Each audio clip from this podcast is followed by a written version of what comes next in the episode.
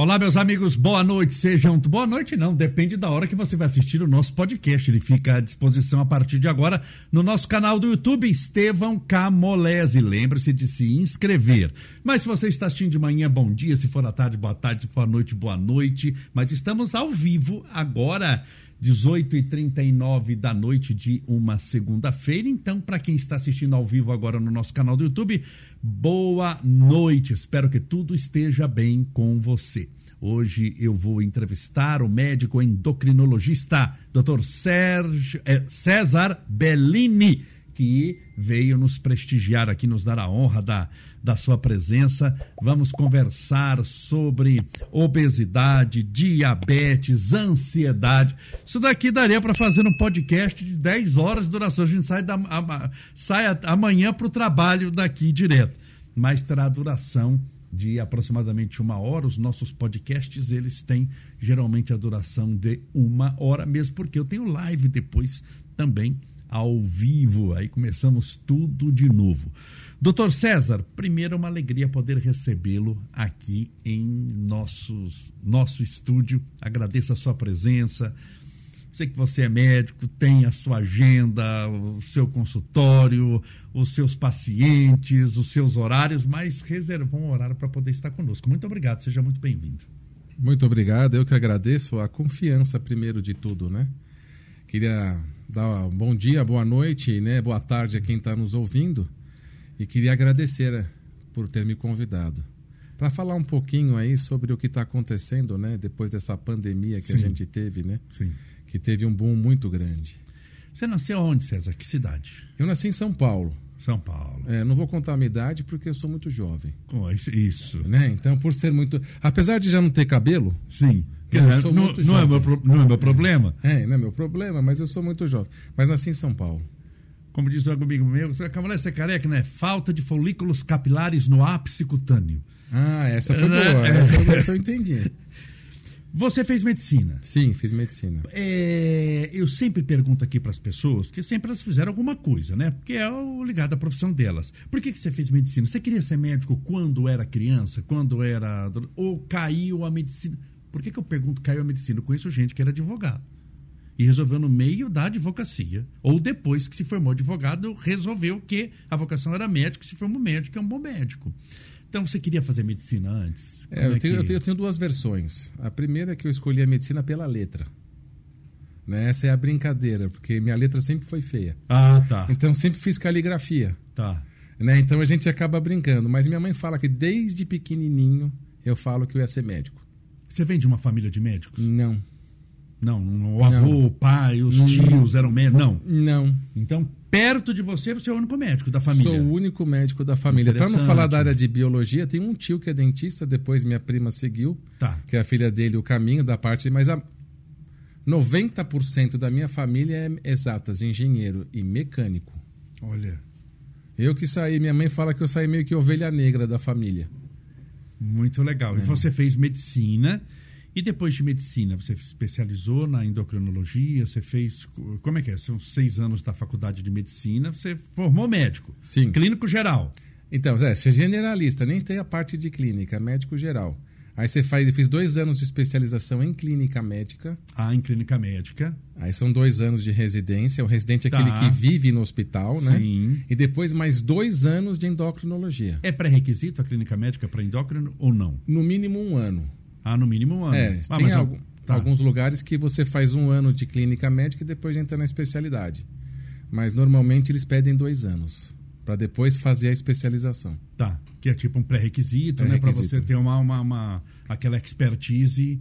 Ou seja, para se formar endocrinologista, são seis anos de faculdade. Você gastou mais dois anos fazendo clínica médica, seis mais dois, oito. E mais quantos de, de endócrino? Mais dois, dois. dois anos. Então são dez anos. Dez anos. Dez anos. Isso passando tudo direto, indo assim, dez anos. E aí, antes da gente entrar na endocrinologia, já gastou dez anos estudando. dez anos com professores, com certeza alguns deles melhores, outros nem tanto, mas todos capacitados, Sim, todos médicos, todos pessoal assim.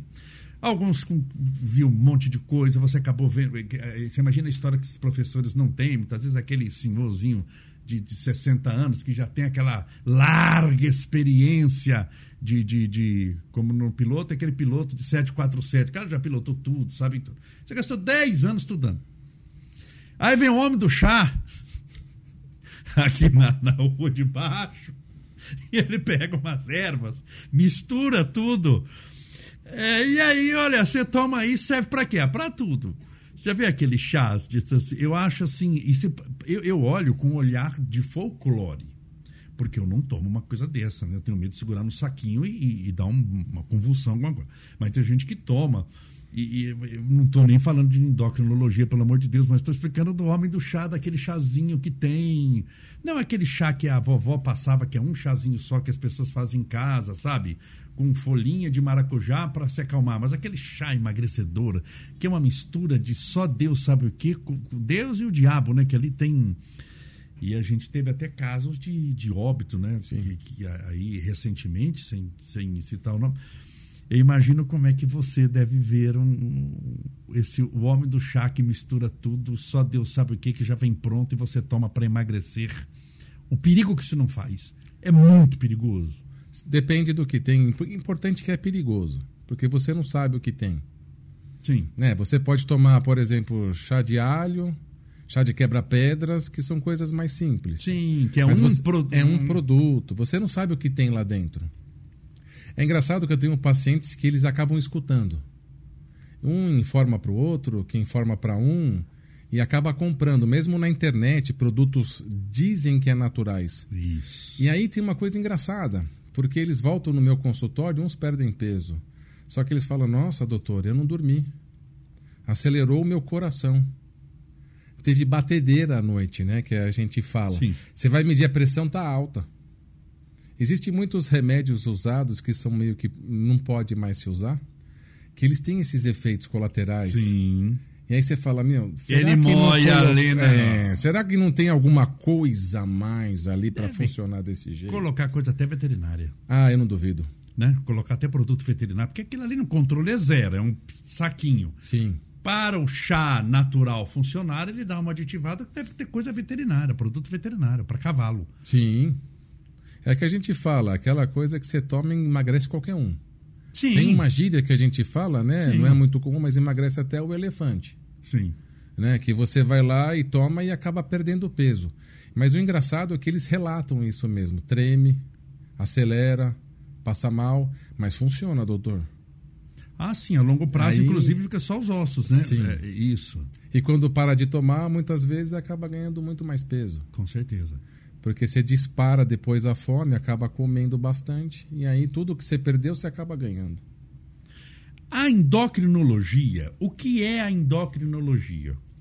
A endocrinologia ela tem dois, dois, duas facetas, endocrinologia e metabologia. Tá. Então ajuda de todas as partes do metabolismo, tá. ou seja, gastos e ganho de energia e perda de energia que a gente estuda, tá. e todos os hormônios. A endocrinologia estuda a parte hormonal. Então a gente estuda a parte dos hormônios com o metabolismo. Tá. Aí o principal hormônio que é o mais estudado é a insulina do diabetes.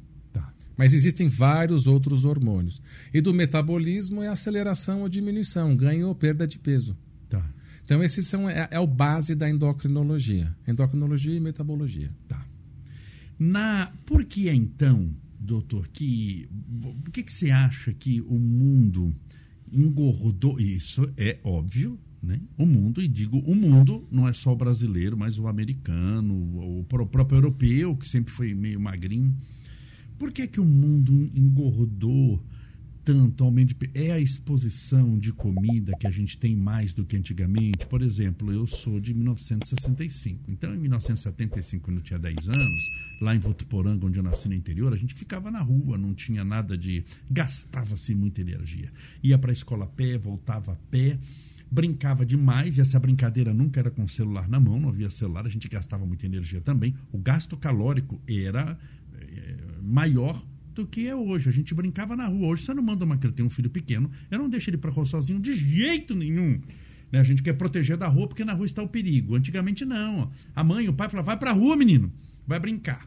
Tem, tem também a exposição de comida, que a gente não tinha, né? É a exposição de comida que tem hoje. Quantos refrigerantes tem hoje? Quantos refrigerantes tinha na minha época? Tinha, acho que um, que era ó, a bendita de, da. Eu não posso falar marca aqui, mas da refrigerante mais famoso. E, e, e um guaranazinho aí de, de refrigerante de cola e um guaranazinho. Por que é que hoje se engordou demais? É, é, e outra coisa, dizem que é, se morria no mundo de fome e se morre, morre até hoje no mundo de fome. Se você pegar o Congo belga ali, que é Zaire, se, morre de fome, tem, mas são locais muito específicos.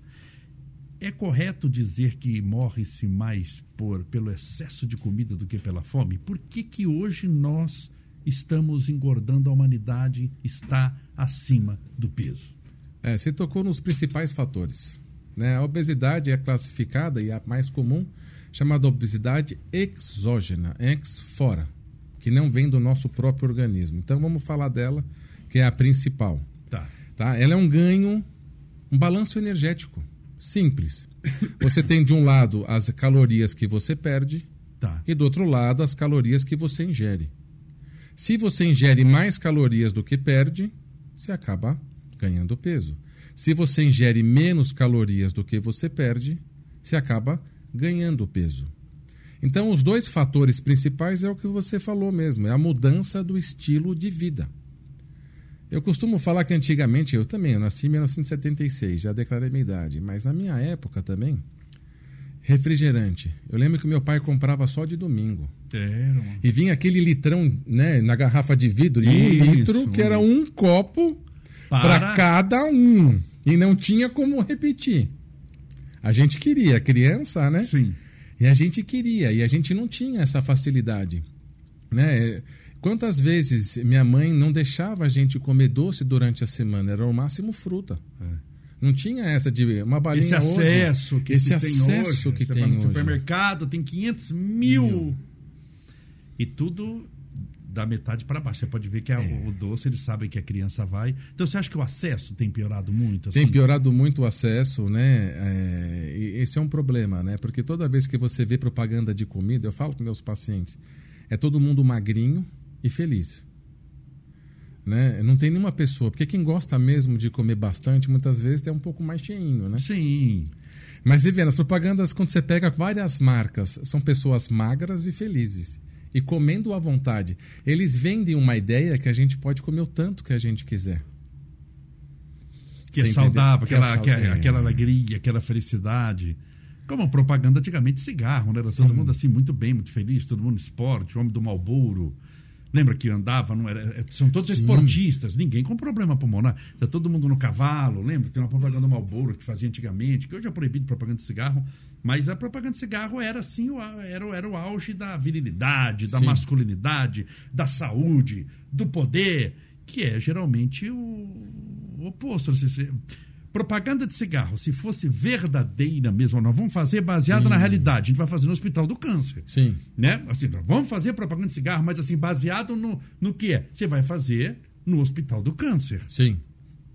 Você não vai fazer em outro lugar, porque lá é mais ou menos assim o que na prática você pode passar perto. Sim. Quando não fica dentro e quando não sucumbe por aquilo. Então, na, na, na, comida tem isso, assim, né? De, de a propaganda de comida, você está falando mesmo, aquelas de margarina, aquelas com aquele pão, aquela coisa, bolachas. É. E você precisa ver, né? Hoje tem uma preocupação um pouco maior com as comidas saudáveis, mas até um tempo atrás tinha uma propaganda que tirava sarro da chicória, que era o brócolis. Quer dizer, uma comida boa, uma criança pedindo, era uma tiração de sarro enquanto deixava as coisas. Mas é o certo e errado. É o certo e errado. E aí você tem muitas coisas que você vê, esses, esses fast food que a gente chama, né? Os americanos chamam de comida lixo, junk food, né?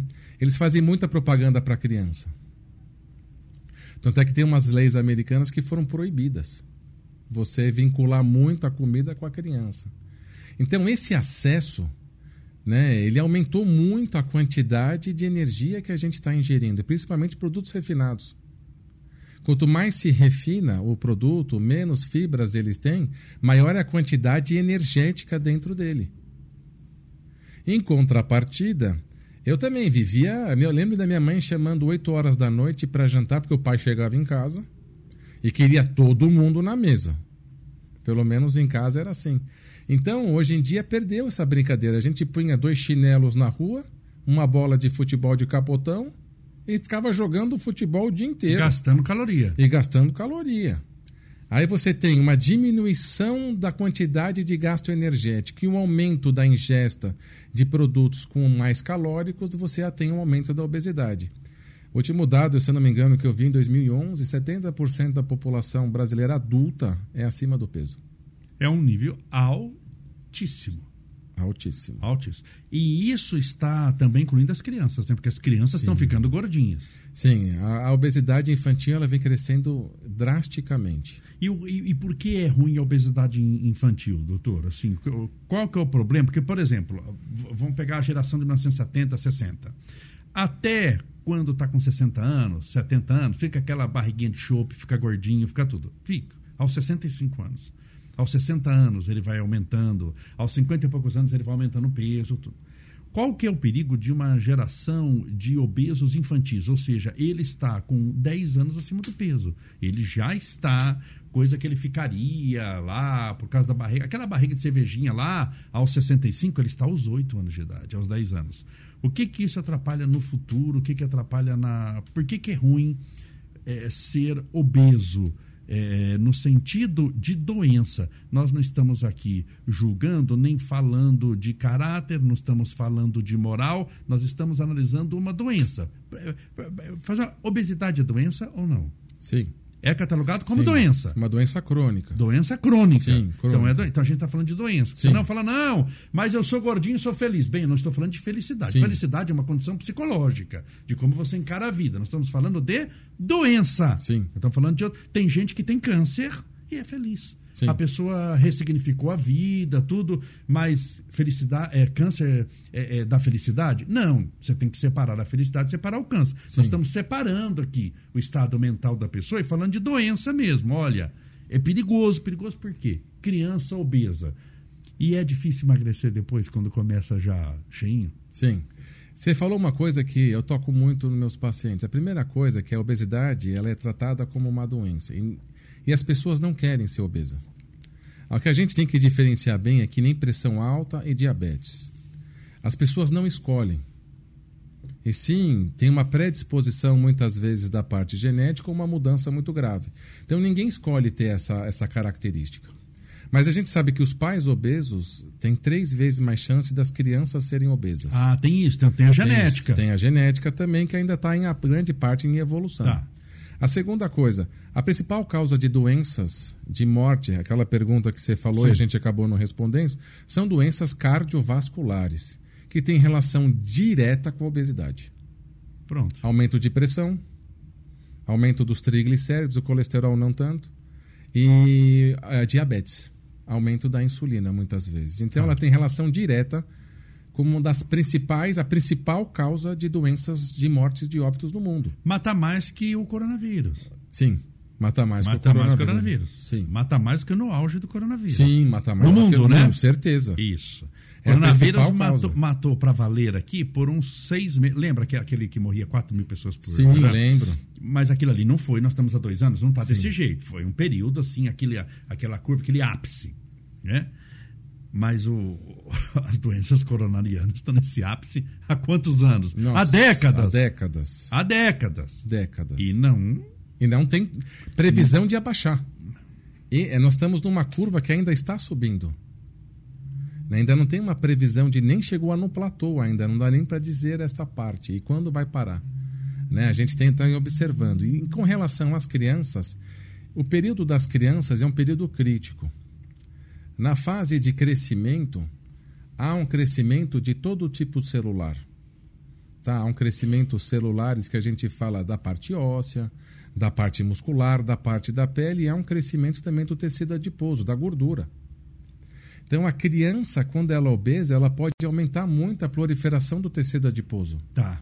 E isso vai dificultar muito a perda de peso quando ficar adolescente, quando ficar adolescente ou adulta.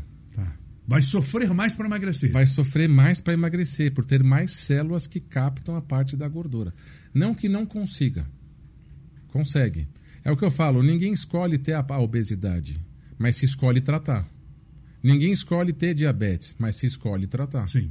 Ninguém escolhe pressão alta, mas você escolhe tratar. Agora, o tratamento tem um preço. Esse é que é o problema. A gente vai na, nas revistas, por exemplo, na banca de jornal, tem 10 revistas de dietas milagrosas. Tem. Uma maravilha. É. Todo Internet, mundo fala. então, é uma maravilha. É. Quando tem muita coisa, quer dizer que nada é boa. Porque se tivesse uma boa, funcionava perfeitamente. E você não precisava da outra. E não precisava da outra. Esse que é Sim, o problema. Tem muita é porque nenhuma funciona. É, porque nenhuma. Porque tem que pagar o preço. Tem que mudar o estilo de vida. E não é por nada, né? Comer é uma coisa social e gostosa, né? Você já- Extremamente prazerosa. Você já viu? Vai fazer a festa dos nossos filhos, né? Que você vai oferecer água, chuchu, vai oferecer bate-papo. Não, comida. Não, comida. E, comida, qual tipo de comida? Vai dar feijoada, Calórica. calórica. vai fazer um bolo de chocolate com brigadeiro, aquele merengue que você põe um suspiro. Por que, doutor, que é? Tem alguma explicação ancestral, Sim. alguma coisa de sabor e caloria? Sim. Por que, que a comida do demônio é mais. É a comida do satanás, né? É. Que você vai lá. Por que, que a feijoada é mais saborosa que o brócolis? Por que, que o bendita da barra de chocolate, daquele chocolate, ele é mais prazeroso que eu comer um ovo mexido? Por que que isso? E na mente da maioria das pessoas, tem uma explicação? Por, por que, que o cérebro o- ele vai atrás da, dessa caloria extrema, desse e que é prazeroso? Sim. Por que, que ele associa prazer à caloria? Eu costumo falar que eu tenho um amigo meu que é nutricionista, ele fala: se você olhar na, na natureza, não tem a combinação de gordura com açúcar. Tá? Ou o produto ele é gorduroso ou ele tem Tá, açúcar. é, tô tentando puxar aqui. né? É, natural Então, assim, natural. é, é, Você vê é. o chocolate, é gordura do leite com açúcar, é fantástico. Ele fala, né? Isso daí é a mistura do demônio mesmo, porque, meu, faz diferença. O que eles falam é a ancestralidade mesmo. Antigamente a gente não tinha a facilidade de ir no supermercado. Dos produtos, da máquina, dos produtos industrializados. Você tinha que cultivar a terra. Você tinha que fazer crescer. Uma mão de obra. Tinha que esperar. A galinha demorava para crescer, você tinha que depenar, matar. Né? Quando você pega essas pessoas que vão muito em é, esses, essas lives de sobrevivência, Sim. você pega em canais fechados, Sim, mesmo em sim. canais abertos, você vê que quando eles matam o animal, eles têm, parece que um, não sei se uma dó ou um, um sentimento dentro deles que eles comem menos e dão valor a tudo que come. E a gente, com a industrialização, foi perdendo. Então, a nossa ancestralidade, ela sempre buscou mais comidas que têm mais energia. Porque você não sabe se no dia de amanhã você vai comer ou não. Você não tinha controle sobre a produção, fertilizantes, água, O acesso ao próprio alimento. ao né, acesso à que- tecnologia de produção do alimento. Então, o seu organismo ele é todo voltado, todo o seu metabolismo ele é voltado para armazenamento. Inclusive, quando umas pessoas começam a perder peso, a primeira coisa que o seu organismo faz, ele diminui o metabolismo. Ele começa a preservar contra a perda de peso. Então, a pessoa começa a perder peso, ela desce, ela estaciona, Aí depois ela desce de novo, ela até sobe um pouquinho. Sente mais cansaço. Dá mais Que sono. é ele, ele tentando, se tentando conservar. segurar. E isso é por causa da ancestralidade. Isso é por Sim. causa do. Isso é por causa de, de, de 80 mil anos atrás, 100 mil anos atrás. É, é, o- essa é a E teoria não- que mais se crê. Porque o nosso metabolismo, a gente quando começou a estudar mais o metabolismo, já veio assim. E provavelmente pela nossa ancestralidade. Vivemos aí 80, 100 mil anos desse jeito. E faz o quê? 800 mil anos tem supermercado? E... Não, o supermercado tem é, coisa. Não, nada na história. Tem, então. Nada. Esse que é Ah, tem X- 50, é. 50 anos. Não é nada na história. Não. Da, não é nada. É um cisco, é um, um respirar. Não, e você falou, né? Então toda essa ancestralidade, ela, ela é feita para a gente armazenar, porque é o que você falou. Se a gente não comer, a gente morre. Não existia. Até existe na antiguidade, quando você vê no renascentismo, as pessoas que eram acima do peso eram tidas como ricas, Sim. porque era muito caro a comida. Sim. Não tinha tanto acesso. Então, se não fosse isso, talvez a população teria sido bem menor. mas tem um benefício. Né? Quando eles forem estudar pessoas da Segunda Grande Guerra ou pessoas que passaram fome, principalmente de proteína, carnes, pessoas que tiveram uma privação da quantidade de comida, elas vivem mais. Porque essa diminuição do metabolismo, crê-se que você enferruja menos. O que, que é a velhice? Mais simples de todo, é ferrugem. Quanto mais acelerado é o seu metabolismo, mais oxidação você tem, mais você enferruja. Então, pessoas que tiveram privação vivem mais. Os centenários, muitas das vezes, pessoas acima dos 100 anos, são pessoas que comeram menos. Existem muitas pessoas que então, fazem comer isso menos, hoje. Sim, é o... Então estamos tá. nos despedindo, né, Marcelo, dessa vida. Vamos já dar uma festa quarta-feira. Mas eu já ouvi falar realmente isso que é. E, e, e dizem que essa é, em, em meio ao rejuvenescimento, em meio à longevidade, que todo mundo quer a pílula mágica da longevidade, Sim. dizem mesmo que a única comprovada até hoje, que os cientistas mais ou menos não discordam, é essa daí, da diminuição do, de criar um déficit calórico pelo menos uns 30% para poder manter, mas aí tem que ter uma mente poderosa para aguentar que esse déficit vai dar fome. Mas é, é um aprendizado. Mas é né? algo interessante, né? Sim. Ou seja, o, a diminuição sem. Eu, eu, acho assim que é uma diminuição do bom senso, sem entrar em estado de carência profunda, porque senão você vai. Mas é, é, E nós estamos indo no caminho oposto, que nós estamos indo no caminho do excesso, né? Sim. O caminho do excesso e é essa parte de fome é que nem a parte de exercício. Né? Um atleta ele, ele aprende a sentir dor e conseguir progredir na dor. Então é um aprendizado. Você também pode aprender a suportar com mais facilidade, não que não sinta fome, mas você suporta melhor a fome. É um aprendizado. O nosso cérebro ele tem uma coisa chamada plastia. O que, que é isso? É a capacidade de adaptação. A gente se adapta às coisas boas, mas também se adapta às coisas ruins. Sim. E, né? Então dizem que o cérebro demora 21 dias para entender isso como se fosse uma coisa automática. Para criar um hábito novo. Para criar um hábito novo. Então você pode criar um hábito novo de comer pouco ou criar um hábito novo de todo dia comer chocolate. Aí você sente essa falta. Então existem mecanismos, né? A, a, PNL, né? Programação neurolinguística, ela tenta mexer nesses mecanismos para te ajudar sendo mais proativo. E também dá para fazer isso. Então, como o aprendizado da atividade física, você também tem um aprendizado de comer menos. Esse é o doutor César Bellini. Se você quiser fazer sua pergunta sobre aqui emagrecimento também, aproveite, porque ele está, estamos ao vivo agora, 7 e 6 da noite. Pode fazer aqui que a gente, eu leio aqui, ele, ele responde. Doutor, é, alguém que chega obeso no seu consultório, o que, que pode se fazer com ele? Assim, que que eu sei que a obesidade vai saber por que está obeso, né? Mas o que, que geralmente você faz assim? A pessoa, ah, eu quero ele procurar. Estou acima do peso, gostaria um médico ideal para procurar. Eu não vou procurar um oftalmologista, né? É médico, mas eu tenho que procurar alguém que é do ramo. Quem cuida da obesidade é o endocrinologista. Né? Então eu vou no endócrino, vou, vou lá no seu consultório. É, o que, que você faz lá comigo? Você, doutor, estou obeso quero emagrecer. E aí? Mais ou menos, né? Eu é. sei que dá, cada caso não é uma pinceladinha assim. A primeira coisa tem que ver o seu estilo de vida. Então a gente vê como, é o, como funciona o seu estilo de vida. A ingestão de caloria e o gasto de caloria. A segunda coisa é saber se você tem a consciência do que você está fazendo. Tem muitas pessoas que não têm a consciência do que come. Hoje mesmo eu estava no consultório conversando com uma paciente. Só um tá. detalhe importante. Sim. E ela fez um diário alimentar para a gente saber como está o gasto e a perda. Tá. Só que ela esqueceu de anotar os líquidos. E aí toma suco de laranja. Ah, tá. Aí faz suco de laranja com três laranjas. Aí equivale a comer três frutas, mas eles acham que não engorda Sim. isso daí. E já tem umas 200 calorias ali, é, é, 180, tem, 200. Se sem açúcar. É. Sem açúcar. Sem açúcar. Se não, tiver um pouquinho azedo, colocar um pouquinho de açúcar, não, aí... aí já passou.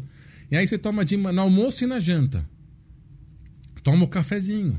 Tem pessoas que tomam 10, 15 cafezinhos por dia. Impressionante. Com açúcar. E com açúcar. Porque o problema é o açúcar, né? A café, o café, é. a caloria é zero. A caloria é zero. Mas o problema é que põe açúcar. Tá. Aí vai pondo e aquele açúcar. inocentezinho açúcar do café, no final dá quantas calorias? Ah, Ah, no final do dia, 10. Cada colherzinha, normalmente é 5, 5 vezes 4, dá umas 20 calorias. Se você põe assim 10 colherzinhas, dá umas 200 calorias aí, mais ou menos. No ano. No ano você vê que é muita coisa, vezes 365, Sim. né? Você vê que vai dar uma boa. Aí você vai ganhando 3, 4 quilos no ano, aí não sabe por quê. É, Então, não tô comendo mais. Eles acham, não, mas eu não tô comendo, mas olha, eu como pouco. Mas eles esquecem de pôr os beliscos. Tem pessoas que começam a beliscar, principalmente em frente à televisão. Né? Só acaba de comer quando termina o pacote. Não é quando a barriga fica cheia. É quando o pacote termina. Então tem dois tipos. Tem aquela pessoa que tem a consciência, mas a pessoa que não tem a consciência. Só fazendo ar, você viu o tamanho do pacote? Do que era. Eu tô pegando o McDonald's como base. Sim. Do tamanho do que era um, um, um sanduíche de- de- desse fast food, ele era de um tamanho em 1950, quando foi lançado. Hoje é o, é o tamanho. O copo de refrigerante. É. Era um copo. Hoje tem um negócio de um litro. 750 eh, ml. A, a batata frita. Sim. Era, uma, era, era um pacotinho, era uma coisa muito Pequenininha. pequenininha, modesto. Hoje tem. Né? Chama Mega, é. Sim. Não, e você vai, por exemplo, vamos falar desse lugar chamado. Omega- Não pode falar, né? Que vem de Não, fast é. food. Mas é o, o, existe um filme chamado Super Size Me, que é o Me Aumente, né? Sim. Ele vai nesse restaurante e ele tinha uma regra. Toda vez que ofereciam, olha, o pacote médio é tanto, mas por um real e cinquenta, você não quer a batata grande, ou a coca não sei o quê? Ele tinha que aceitar tudo que ofereciam. No final do, do experimento que ele fez, ele estava diabético e hipertenso. Por causa do aumento de peso e tipo de alimentação que ele comeu. Então, quando é muito engraçado, eles vão te induzindo. Olha, você quer pagar menos? Ah, sim, olha essa promoção. É, olha essa promoção, olha a quantidade aqui de alimento que você vai ter. Você vai em outros restaurantes, tem assim, olha, se você pedir dois, você tem um desconto de 30% no segundo. Hoje é o dia do, do tal, o dia do outro. Aí você vai aumentando a quantidade. E como isso vai dando prazer, você vai adicionando as coisas que mais interessa. A minha mãe tinha um café. Né? E muitas das vezes ela tinha comida mais saudável aquela comida cheia de gordura. Porque o que dá sabor, se você trazer um cozinheiro aqui, o que dá sabor é a gordura. É a gordura e sal. É a gordura e sal. É o tempero, é, sal, tempero. é. E aí, quando ia para o inverno, se não fizesse né, os legumes, como aqueles tempurá que você faz frito, né, junto milanesa, ninguém come. Porque tem. Nesse programa TV a cabo tem um que eu assisto, que é, é- ele vai, é, é um cara bem gordinho, mas muito alegre, muito tranquilo. E ele vai naqueles negócios de hambúrgueres dos Estados Unidos. Sim, eu já vi isso. Já viu lá? Muito bom. É muito bom. É você muito assiste aquilo lá, não, Assiste, você é. tem que se amarrar na cadeira porque você sai com vontade de comer. Você vê aquele. É gordura pura que eles fazem aqueles hambúrgueres, porque dessa grossura, aqueles americanos, o cara põe e põe cheddar, põe isso. Aquilo é uma. Deve ser 5 mil calorias o negócio daquele. E ele faz, mas você vê que é saboroso, que as pessoas comem. Então, assim, a fritura, a gordura, ela tem um cheiro, tem um sabor. Acho que o cérebro pira o cabeção né, nessa. Pira. Pira e, e ele procura isso. Porque nem a gente está falando, né? É, aí volta lá Ele atrás. Vai, é, vai, volta lá atrás. Essa parte é inata, né? Que a gente chama. É uma coisa que é do seu próprio organismo. Você tem que lutar contra. Se você não lutar contra, você não vence.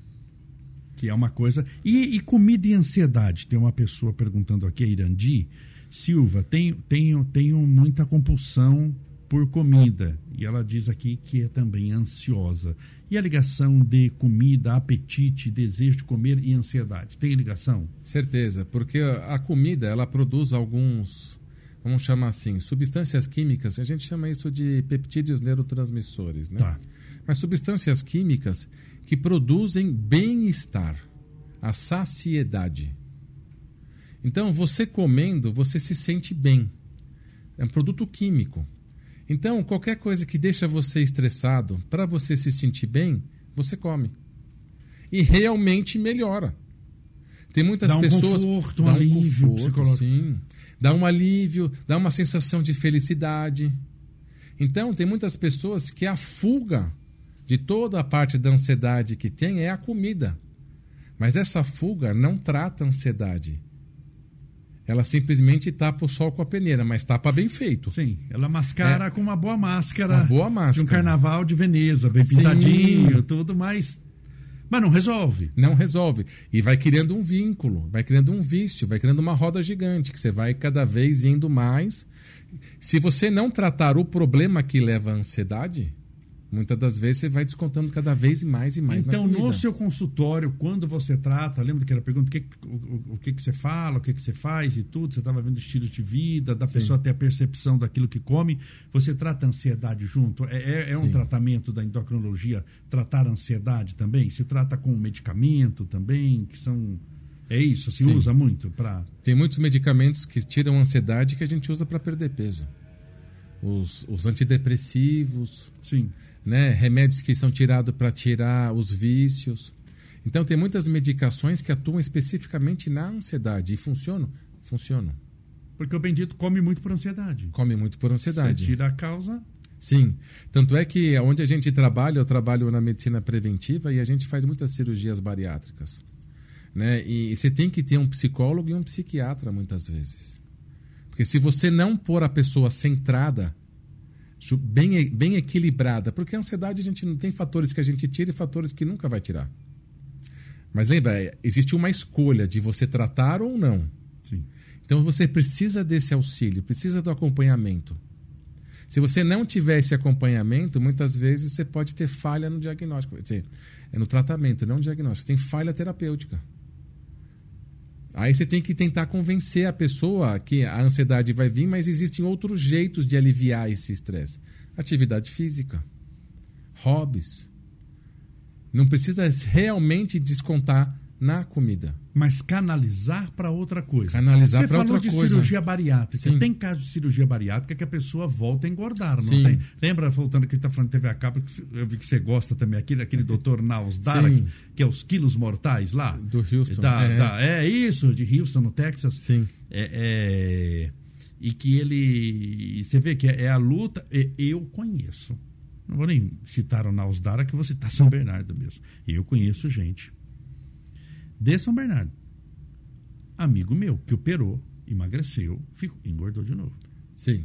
Eu tenho pessoas que quando Porque eu- aqui o bicho, ele falou, mas ele, ele mesmo fala, Camolés, eu, eu, eu tenho que operar minha cabeça. O problema não é operar ou diminuir o estômago, é diminuir a cabeça. Ele pensa como gordo, age como gordo, respira como gordo, sonha como gordo, sonha. Ele sonha que ele está comendo. Ele fala os meus melhores sonhos. Ele fala mesmo. Meus melhores sonhos, meus melhores sonhos, os mais prazerosos. Eu estou comendo. Eu tô co- Ele mesmo operado. Mas a mente é um negócio e ele foi de pouquinho, de pouquinho. Eu lembro que ele, ele contou que ele ele estava no desespero. Olha o que que é a mente. Ele estava recém-operado, que você não pode comer nada, nada. E ele tuchou um pouquinho de leite condensado para dentro. Sim. Claro que passou mal, foi, mas o desespero do. do... Isso atrapalha muito, né? Por isso que tem que ansiedade. A ligação é forte, então. Muito forte. Tá? Muito forte. Eu tenho pacientes que operaram, emagreceram e estão com mais peso de antes de operar. Eles acabam pensando em como trapacear a cirurgia. Porque a cirurgia faz reduzir o estômago.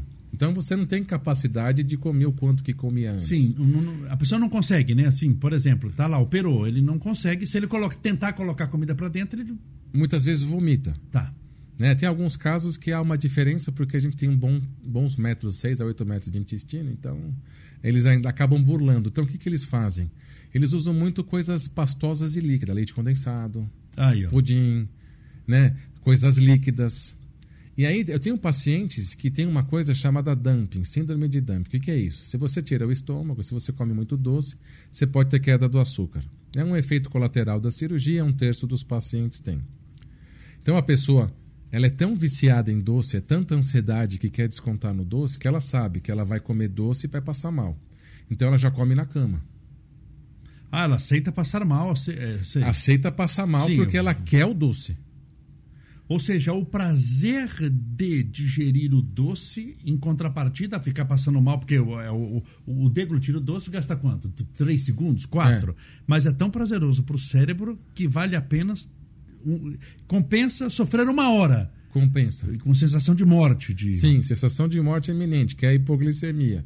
Ele, por isso que eu, ele se adapta. O que eu falei, o organismo ele é plástico, principalmente o cérebro, ele se adapta. Ele sabe que não vai morrer, depois de um tempo ele acaba aprendendo a situação. Porque ele já acaba conhecendo ele mesmo. Eu tenho pacientes que fizeram cirurgia e aí ele não consegue comer muito. Então ele compra uma caixa de bombom e come um bombom a cada 15, 20 minutos. Ah, ele vive para comer, não come para viver. Não come para viver. E a, a, mente é de gordo, né? A mente é de gordo. Ele, ele tem a mente de gordo. Sim. Sonha com comida, com.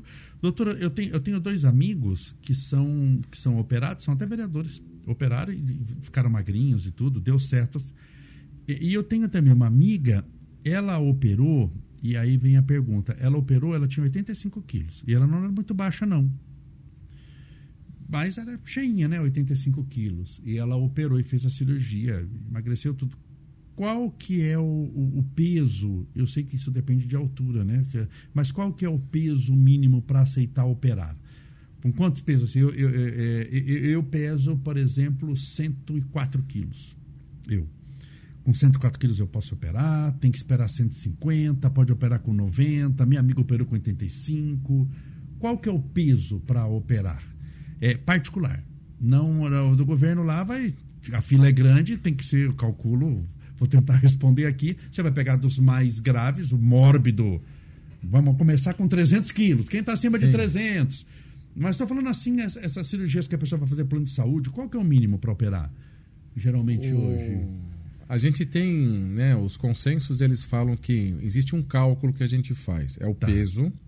Você tem que dividir por altura ao quadrado. Ou seja, mais fácil. Pega o seu peso, divide peso em quilos, peso em quilos, divide a altura em metros, divide uma vez, divide duas vezes pela altura em metros. Tá. Vai dar o seu índice de massa corporal. Tá certo. Então, para operar, se você tem um índice de massa corporal de 35 até 40, você só vai operar se tiver alguma doença que é causação, causa direta da obesidade. A diabetes, diabetes tá. pressão alta, tá. apneia do sono, esteatose hepática, problemas de coluna, tá. joelho. Tá. Então, se você tem alguma doença que já está causando algum problema no seu organismo, se o MC de 35 a 40, você pode operar. Por quê? Porque a cirurgia traz alguns malefícios ao seu corpo. Então, Quais, doutor? O que, que o, a primeira coisa é você diminuir a absorção de proteínas. O ácido do estômago ele é muito importante para digerir proteína. Tá. Então, você muitas vezes tem que suplementar. Segundo, você diminui as vitaminas, principalmente do complexo B, a B12. Existe um, um fator chamado fator intrínseco, feito pelas células oxínticas, que é um tipo de célula do estômago. Tá tá? que ele ajuda na absorção desse tipo de vitamina. Se você mexe no estômago, você diminui esse fator. Então você tem muitas anemias. Mas isso não dá para corrigir muito facilmente? Como... Sim, você acaba corrigindo. Mas quando você tem é, pessoas que muitas vezes não gostam de tratar, muitas vezes acaba não corrigindo perfeitamente. Isso há um gasto.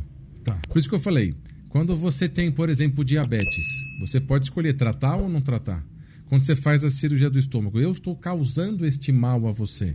Você vai escolher tratar ou não tratar. Tem pessoas que fez a cirurgia, acha que curou e vai embora. Aí quando volta, volta pelo cansaço, pela fadiga, pelo mal-estar. Aí você vai ver tá com anemia. E o que acontece com a diminuição da anemia, dos glóbulos que a gente faz? Por exemplo, o ácido fólico também é muito raro, mas também tem, porque você diminui a ingesta de alimentos. É, aí, em vez de comer os alimentos com bastante ácido fólico, os legumes, essas coisas, o que, que eles comem? Os doces. Aí você tem diminuição. Ela tem diminuição, por exemplo, de toda a atividade metabólica celular. Então, tem diminuição dos glóbulos brancos. Aí dá uma deficiência. Dá uma, dá uma imunodeficiência. Aí tem mais chance de pegar a infecção. Queda também de cabelo, não Sim. tem mulheres? Eu vi muito isso aí já. É, as mulheres têm chance de voltar. O ruim somos nós, né? Porque não, cai, já, aí já, aí já não volta mais. Exato. Você entendeu? Tem todas essas coisas. E aí você você está causando isso na pessoa. Então você tem que ter uma, um peso que seja pior do que a cirurgia.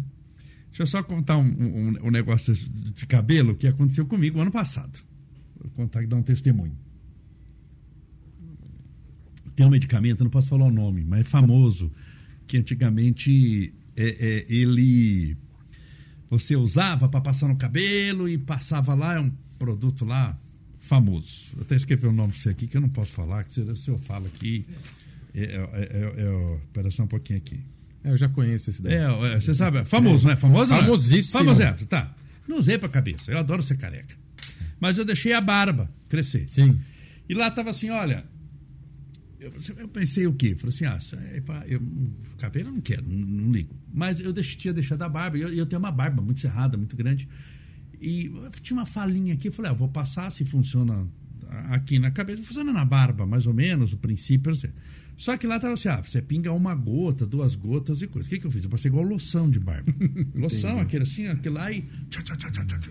Aquele pingava. No segundo dia, tchá, tchá, tchá, tchá, tchá. numa noite eu engordei 11 quilos. Sim. Numa, dormindo. Eu dormi. Ah, impossível. Eu tenho foto. Em uma noite eu aumentei. Eu falei, engordei porque assim, eu aumentei, eu enchi 11 quilos. Não às 8 horas de sono. De então, esses medicamentos têm que saber. É, por isso que eu vejo. Eu citei isso, porque eu estou falando que as pessoas hoje, para emagrecer, tomam de tudo. Sim. De veneno de ratos, falar que é bom, a, a, coisas que assim, a dieta da lua do alface.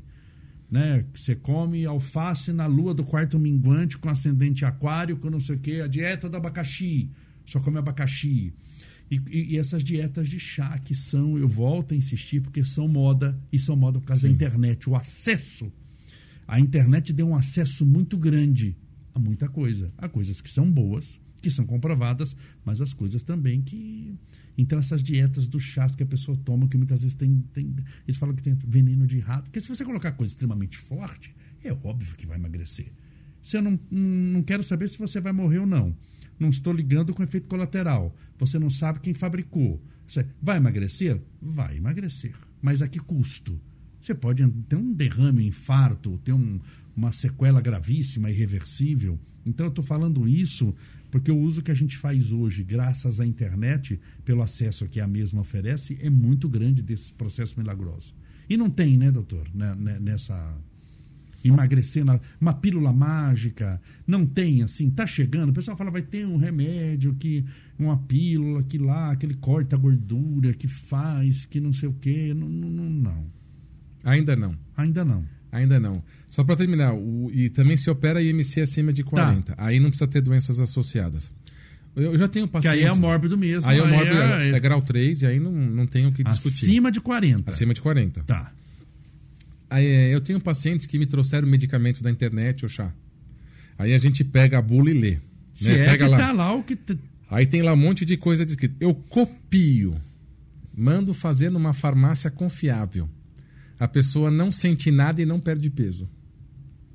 Para ver que não tem aquilo ali. tem alguma coisa que está faltando. Só funciona a marca tal. Isso. Só funciona desse jeito. O outro não funciona. Quer dizer, tem alguma coisa que não está batendo. Então tem alguma coisa a mais. Isso é muito comum. E é o que eu falo. E eles põem sem dó, né? Comprar é que... de, de, põe veneno de rato ali numa quantidade. Não, é porque você pega uma, uma empresa que não tem nome, né? É, não tem nada, né? Não tem nada. Aí depois você não tem um nome a zelar. Se acontecer alguma coisa, você não vai lá, abre outro e acabou. É isso. Fica fácil. E é o que eu falo, todos os endocrinologistas sabem disso, né? É mais fácil ele tomar o remédio do vizinho do que o seu. Sim. E se o vizinho perder peso, todo mundo. E é engraçado, eu tenho pacientes que perdem muito peso. Aí ele fala: Tô, doutor, minha família inteira. Como você está perdendo peso? Não, passei no médico, mudei o estilo de vida. Não, você está doente. Antigamente era HIV, agora é câncer. Não, você está com câncer. Emagreceu demais. Emagreceu demais. Não, você está feio, não pode. É engraçado essas coisas. A pessoa engorda, ela está gorda. A pessoa perde peso, ela está doente. Nunca a gente elogia a pessoa que Sim. faz a coisa certa. E muitas vezes não quer copiar. Então a gente acaba mais criticando do que fazendo o que seria correto, incentivando. Eu falo para todo mundo, né? As pessoas me escutam vendo meu consultório, no dia seguinte já quer fazer exercício. Porque você é animadinho, primeiro é. dia. Então eu falo, vai com calma. Se está muito acima do peso, eu tenho muitos pacientes muito acima. Eu falei de cirurgia bariátrica, a gente orienta, conversa, explica, mostra resultado. Aí no dia seguinte ela quer caminhar uma hora. Sem nunca ter andado na vida. Sem né? nunca ter andado. Há 20 anos. Aí anda uma semana. O que acontece com a coluna? Tá, detonou. Detonou, Joelho, joelho. Tudo. Então a primeira coisa é procurar uma ajuda de um profissional. Não começar logo de cara do jeito que você quer. Exercício sem impactos. Né? Como a gente está falando aqui, e tomar muito cuidado. É o que eu falo para todo mundo. Milagre é só Deus. É, é outro departamento. É. Né? A gente Desconfie de quando. É, desconfia É igual quando... esses golpes da internet, né? Tá vendendo Sim. lá, porque o pessoal cai naquele golpe da internet? Passa direto. Olha, uma coisa custa uma geladeira. Chutando, custa, é uma geladeira top, mas custa 5 mil reais uma nova daquela geladeira. Tá vendendo por 500. É. Quando Você a esmola é desconfia demais, que tem alguma coisa? É. Quando a esmola é demais, o santo desconfia. Então, na área do Desconfia. emagrecimento também. Também. E esmola demais está ligado a tempo rápido, né? É. Quanto tempo demora, doutor, para emagrecer? Depende. Assim, é- A gente tinha ideia que os tempos rápidos eh, depende de pessoa para pessoa. Então Tá. a gente não costuma pôr tempo. Vai depender do ganho e do gasto. A gente sabe de umas das coisas. Quando você perde peso muito rápido, tá? Quando você perde mais de um quilo por semana, você também vai perder a massa boa, que é a massa magra. Tá. Você vai perder a musculatura. E aí já não é uma perda boa. A gente não considera uma perda boa por causa dessa perda da massa muscular. Acredita-se que para o cérebro ter noção de que você perdeu peso e que está melhorando, a cada quilo demore um mês. Então, se você perdeu 20 quilos, você vai começar a se adaptar depois de 20 meses. Porque você começa a perder peso, seu cérebro não sabe ainda. Ele demora para entender. Tá. Então você acha que ainda come muito, quer dizer, desculpa, você acha que você come pouco, você está com grandes dificuldades porque você tem a memória antiga, Que foi forjada Que no foi- decorrer de anos e anos e anos. de anos e anos. Então demora para você se adaptar e se acostumar que essa quantidade de comida que você está comendo é o suficiente para você. É por isso que muitas pessoas começam o tratamento, depois de um certo tempo, vê que a comida é pouca, mas não é pouca. Ela tinha uma memória, acaba. É muito comum as pessoas já emagreceram e engordaram de novo. Então dá essa grande oscilação. E oscilação é ruim. É ruim. Por que, que é ruim? Porque ela aumenta uma coisa chamada resistência insulínica, que dá o diabetes. O organismo, eu falei, ele tem uma plastia, ele consegue se adaptar. Se você começa a mexer muito de frente, ele não dá tempo de adaptação. E aí aparecem mais doenças. Mais problemas com diabetes, pressão alta. Aparecem Ou pessoas seja, que emagrece e oscilam. engorda. Emagrece e engorda, eu predisponho, eu aumento a chance de diabetes, de pressão pressão alta. alta e das doenças cardiovasculares, todas que relacionadas à obesidade. Porque você não dá tempo, inclusive doenças ósseas. Porque a, a artrose e o peso, ela tem uma relação direta com a quantidade de músculo também. É muito comum a gente ver pessoas acima do peso que não têm tanta dores nas costas e pessoas magras. Depende da quantidade de estabilização muscular que você tem dentro Tá. tá? que segura essa articulação. Por isso que se faz fisioterapia. Por isso que se faz fortalecimento. Para aumentar o corpo, você cria. um- Para você aumentar o core e manter mais estável. Quando esse engorda e emagrece, engorda e emagrece, você perde massa muscular. Quando ganha, ganha muita gordura. Você diminui muita proporção de massa magra. Isso predispõe a doenças ortopédicas também. Eu tenho um paciente meu que emagreceu muito rápido com cirurgia bariátrica. Porque aí- emagrece rápido, né? Com Emagrece. cirurgia bariátrica, é um negócio é meio violento, né? Sim. E aí eles fazem de tudo. Chega a emagrecer quanto, doutor? Ah. Depende de quantos quilos a pessoa, mas pegando uma pessoa de 200 e poucos quilos, dá, Dá dá uma, 15, né? 20 quilos no mês. Um mês. É, ele, ele emagrece meio quilo por dia. Sim. Tem um Meio- pouco de perda de, também de É. água, né? Mas, é ele na chega balancinha ali, dá meio quilo por. por... Por dia. É. E aí, aí o que, que acontece? É violento. É, é violento. Essa degradação de todo o metabolismo da gordura aumenta a chance de ter pedra na vesícula.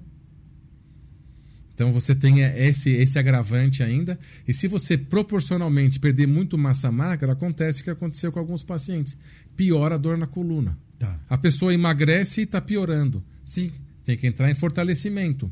Aí, o que acontece? Como ele não tem estômago para digerir, tem que entrar com suplementação. Tá. Aí ele fala, pô, doutor, eu, eu operei para não ter que tomar remédio, suplemento de nada. É então. Você tem que entender que a gente controla mais fácil desse jeito, mas que precisa controlar? Precisa. Doutor, e Você essas tem? injeções para emagrecer que tem, que se toma, que está moda agora, né, de se tomar uh, essa injeção aí que é para diabetes, uh, e, e todo mundo está tomando, e aí, assim, tem efeito colateral? Qual que é o problema de tomar isso daí? O pessoal toma uma miligraminha ali por semana, uma vez por semana. Qual que é o problema de tomar, assim, emagrece, né? É, por que que emagrece? Ela, ela é chamada de um análogo de GLP-1. O que, que é isso? Ela, ela faz, ela é semelhante a um hormônio dentro do nosso organismo que dá a sensação de saciedade e acaba liberando a insulina. Por isso que ela é usada para diabetes. Quando você tem uma dilatação do seu estômago, o seu organismo, opa, está comendo. Já vou me precaver. Vou mandar ele parar de comer e já sinalizar o meu pâncreas que preciso produzir insulina para não deixar o açúcar subir. Então essa medicação tem um é um hormônio semelhante a esse hormônio. Tá. Então o que que ele dá? Ele dá uma sensação de saciedade. Então você acaba comendo e se sentindo satisfeita com menor quantidade de comida. Mas ele foi des desenvolvido para diabetes. Para diabetes. É. Ele veio de um, de um lagarto monstro de Gila, que eles chamam, né? que é um veneno que ele tinha que muitas vezes mata por hipoglicemia, porque ele aumenta a parte de insulina. Então ele foi desenvolvido para diabetes. Só que esse mesmo hormônio dá uma sensação de saciedade. E quem não tem diabetes se toma, ou seja, toma para Mas emagrecer. Que, pode que... tomar, porque ele, tem, ele não tem esse efeito, porque ele é uma molécula modificada e a insulina numa pessoa normal, normal, o pâncreas só vai produzir regulado pela glicemia. Então, esse hormônio ele vai receber esse estímulo pancreático, vai, o pâncreas vai receber o estímulo dessa injeção, mas ele não vai produzir porque a glicemia está normal. Só que a função dele de dar saciedade vai estar presente. Tá. Então faz perder peso. Ele foi um efeito colateral a perda de peso. Ele foi primeiro desenvolvido para. Para outra coisa. Para outra coisa. Não estavam pensando em emagrecer. Não estava né? pensando. Depois fizeram novos estudos e viu que ele perdia peso. Esse remédio que você colocou, escreveu aí, ele foi desenvolvido para pressão alta. Aí viu que dava pelo. Olha, aí não. e aí nada a ver. Hoje, nada a ver. Funciona hoje para pelo, entendeu? Então, ele é um bom remédio. Ele funciona Tá? A gente orienta só a fazer alguns exames para ver se tem uma predisposição à hipoglicemia, tá? a queda do açúcar, mas é muito raro. Ah, porque pode é descrito, dar uma. É descrito que não tem, tá? Então, mas a gente sempre faz uns exames para acompanhar. É. O maior problema desse remédio é o custo, mas ele é um bom remédio. Faz perder peso? Sim. E qual o efeito colateral? Tem pessoas que têm muito exacerbado o efeito de barriga cheia. E quando a gente come muito e a barriga fica cheia, dá náuseas. Então, o principal efeito colateral dele é Não. os vômitos e as náuseas. Então, a gente começa devagarzinho e vai aumentando aos poucos. Tá? Quem tem possibilidade de investir, porque ele é caro, ele funciona, mas eu sempre oriento. Mas sempre... pode tomar por quanto tempo, doutor? Então, não tem limite de tempo esse. Ah, pode ser uso um... contínuo, não, não precisa parar. Tá? Ele Agora, bem entendido, embora venda sem receita médica, né? Esse Sim. medicamento vem sem receita médica. O bom é fazer acompanhamento Sim. médico, né, doutor? Porque tem o tal do exame, Sim. mais algumas coisinhas que é, eu tomo isso, mas a ver tem ansiedade, tem. Sim. Sim, tem ansiedade, tem uma série de coisas que pode acontecer. Você tem que monitorar para ver se não está perdendo muito peso, déficit de vitamina, orientação para atividade física, fazer toda a estratificação se já não começou um diabetes, já não começou. Quanto mais cedo começar a tratar as complicações da obesidade, menor o risco no futuro de ter mais complicações. Então a gente sempre orienta. E infelizmente a obesidade ela é negligenciada. Muitas das pessoas, é engraçado como são preconceitos, né? Eles têm aqueles preconceitos que a pessoa acima do peso é uma pessoa que não tem força de vontade já taxa a pessoa, né? Você vê uma pessoa acima do peso, e aquele ali já não tem força de vontade. Como se ele escolhesse ficar acima do peso, né? É, e ninguém, a Entendeu? pessoa pode se aceitar naquela condição, tudo, Sim. mas ninguém escolhe por, por, por natureza. Não, é, meu sonho de criança é ser obeso. Meu sonho é pesar 150 quilos e ter problema na coluna, um problema cardiovascular. Acho que ninguém, em sã consciência, vai fazer um negócio desse. A pessoa pode estar nessa condição, né? Está há muito tempo, tudo, mas ninguém escolhe uma, uma, uma coisa dessa. Estamos conversando já há mais de uma hora, você acredita? Eu acredito. Não, e Tá eu não fiz. papo que e não, e não, e eu não fiz nada das perguntas É. aqui. Né? É, você- é, é, é, eu, eu vou fazer primeiro uma pergunta, é, é, uma pergunta e depois a outra. Você aceita numa outra data voltar para a gente continuar? Sim, aceito sim. Porque é um assunto assim que eu não perguntei nada. Eu não perguntei nada ainda. É porque- Eu não perguntei nada de ansiedade ainda. Das perguntas aqui que tem, nada, foi acho que uma, duas, tem um monte aqui também. É um assunto que não. Mas deixa eu fazer uma aqui, ó. Tem um monte daqui, toda pergunta. Ela. Deixa eu achar aqui. Não, tem um monte aqui. Assim, feijão engorda. Aquela. Bom, mas não é essa aqui que eu quero fazer. Ó.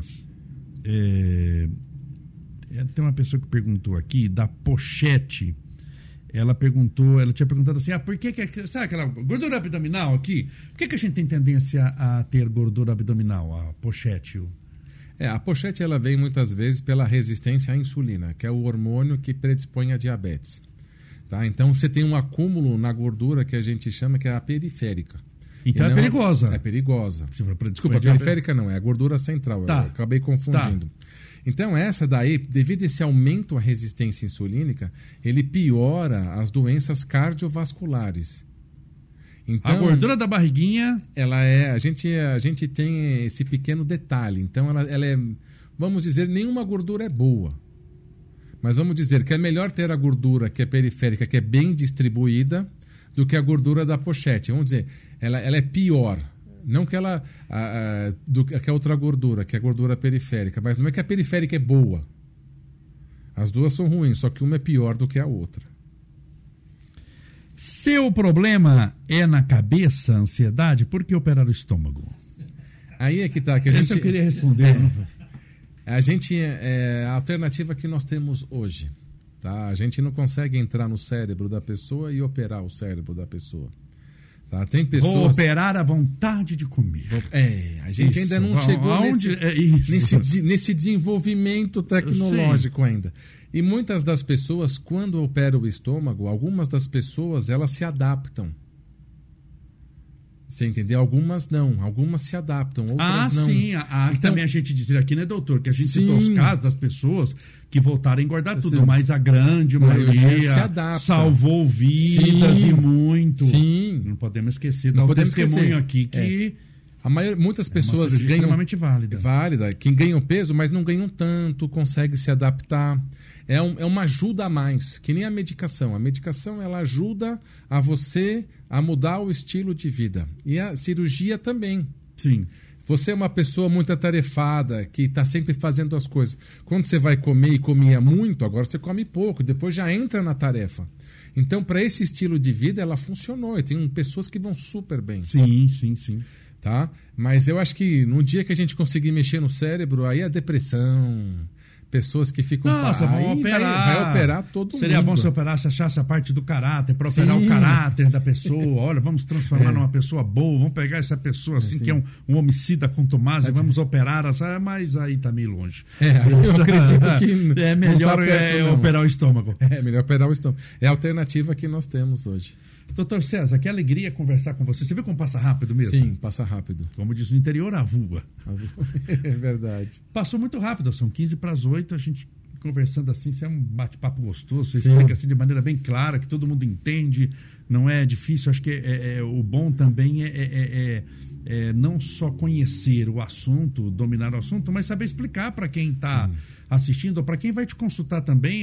Eu imagino que a sua consulta também seja assim, ne- nessas palavras que a pessoa sabe o que está acontecendo que, né, você traduz lá o que há de conquistas científicas e modernas e medicamentos, mas para algo que seja acessível para quem não é médico, Sim. né? Que é... Você quer deixar alguma dica, alguma coisa de, de... Ah, se quiser, Quero, eu sempre gosto de falar que é, a primeira coisa é tirar o preconceito. Né? É assumir a posição. Né? Olha, eu tenho esse problema, esse déficit, né? pressão alta, diabetes. Tá. Vamos falar da obesidade. Eu tenho este problema. Assumo a posição. ótimo. E o que eu posso fazer para melhorar? Ótimo. Não dá desculpa. Porque muitas pessoas começam. O é meu chefe, é a minha ansiedade. Não, não dá desculpa. Corre atrás. Né? A gente sempre fala isso para os meus filhos, né? Não adianta você querer alguma coisa. Tudo que vem fácil vai fácil. Eu creio que as coisas são feitas do jeito correto para a gente também dar valor. A gente conversou aqui desde o começo, 10 anos para me formar em endocrinologista. É, 10 anos. A gente dá Todo valor. santo dia, sim.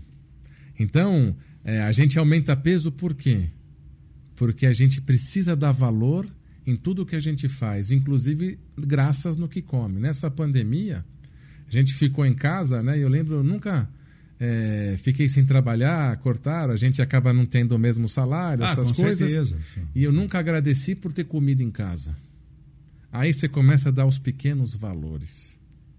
Então, a primeira coisa, busca e não tenha preconceito. Essa é é a base para você tratar. Depois disso. Isso é pra tudo, come- né, pra doutor? tudo. Pra tudo, Pra né? tudo. Pra qualquer doença, pra coisa. Pra Você não qualquer assumir coisa, que, sim. que eu tenho. Fica difícil. Aí bom. você nega. É um negacionismo. É. É. a primeira fase da doença que a gente chama. Mas essa acho que é a, a dica que eu deixo hoje. Guardando isso já ajuda bastante. Esse é o Dr. César Bellini. Espero que você tenha gostado da nossa conversa. Dr. César, para as pessoas que vêm aqui, nós damos um pequeno mimo, um presente, para você Oh, lembrar que esteve conosco Ah. em nosso podcast. Fica Muito o obrigado. convite para poder voltar, para a gente continuar o assunto. Acho que vai continuar o assunto. Qual o assunto? O mesmo.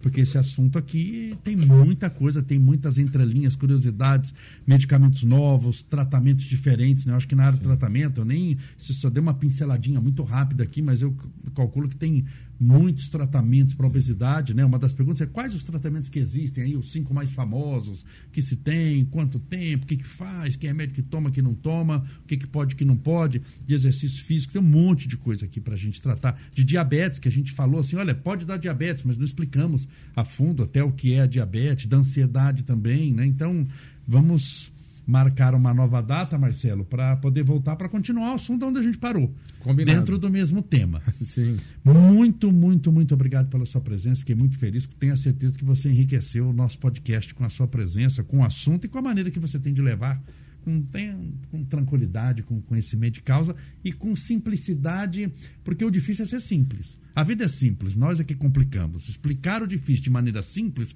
é o que há de mais difícil. Então, muito obrigado mais uma vez. Eu que agradeço, né? E eu queria parabenizar por esse programa.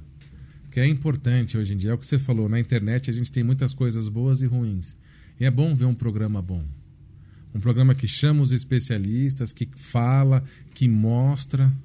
Né? Então eu queria parabenizar a todos, né? A infraestrutura aqui muito boa. E a você, você deixa as pessoas muito bem à vontade mesmo. Eu fico feliz. E aí a gente pode fazer um papo bem gostoso aí. Com Muito certeza, obrigado. do jeito que já Pode foi chamar aqui. que a gente volta, não tem problema. Você vê como o tempo passou rápido. Sim. O sinal de que é bom é que passa rápido. Com o sinal de certeza. que é ruim é que o tempo demora para passar.